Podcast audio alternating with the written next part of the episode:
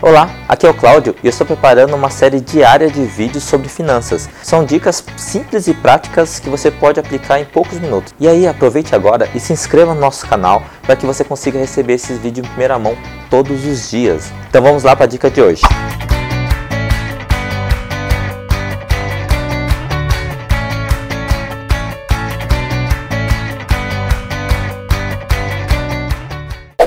Quando não sobra dinheiro no final do mês, o que eu vou fazer? Tem gente que está conformado com isso. Ah, tudo que eu ganho, eu gasto e está tudo bem. E acho que nesse tipo de situação não existe certo ou errado. Eu não sou nem contra nem a favor.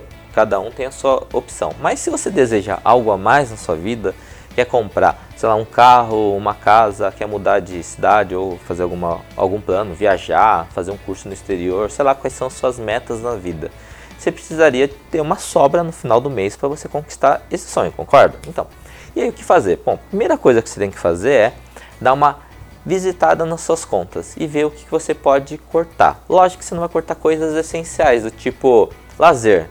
Ah, Claudio, você está brincando que eu não vou cortar lazer. Vai ser o primeiro. Não, esse é o último que você vai cortar. Por quê?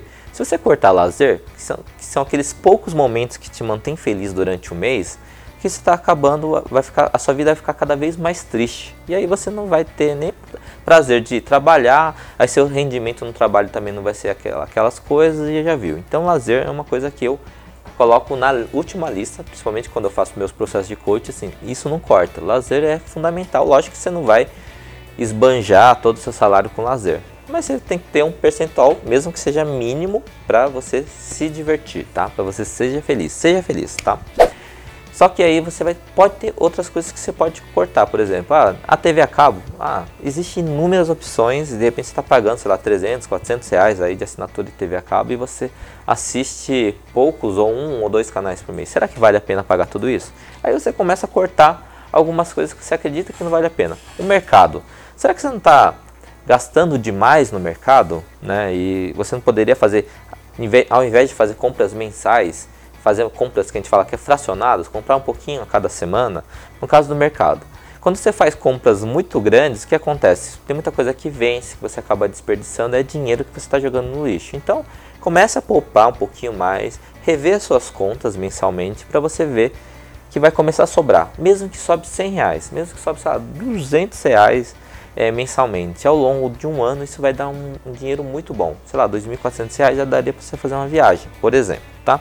Então você consegue cortar algumas coisas. E obviamente que se você quiser ter uma renda extra, né, se você tiver essa possibilidade de ter uma renda extra, é melhor ainda. Tem um cardzinho aqui em algum, em algum lugar que vai te levar até um vídeo que eu falo exatamente sobre essa questão da renda extra. Então clica no, nesse cardzinho e veja a importância de ter uma renda extra para tudo na sua vida, tá ok?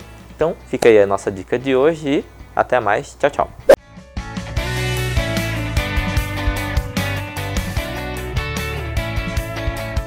É isso aí, que bom que você me acompanhou até aqui eu espero que essa dica seja fundamental para a sua vida. E se você gosta desses temas de organização financeira e principalmente como manter a sua saúde financeira, me acompanhe no meu blog no blog.updefinanças.com.br que lá tem conteúdos exclusivos para você. E também assine meu canal, compartilhe todo esse conteúdo com quem você acredita que precisa dessa informação. Até a próxima. Tchau, tchau.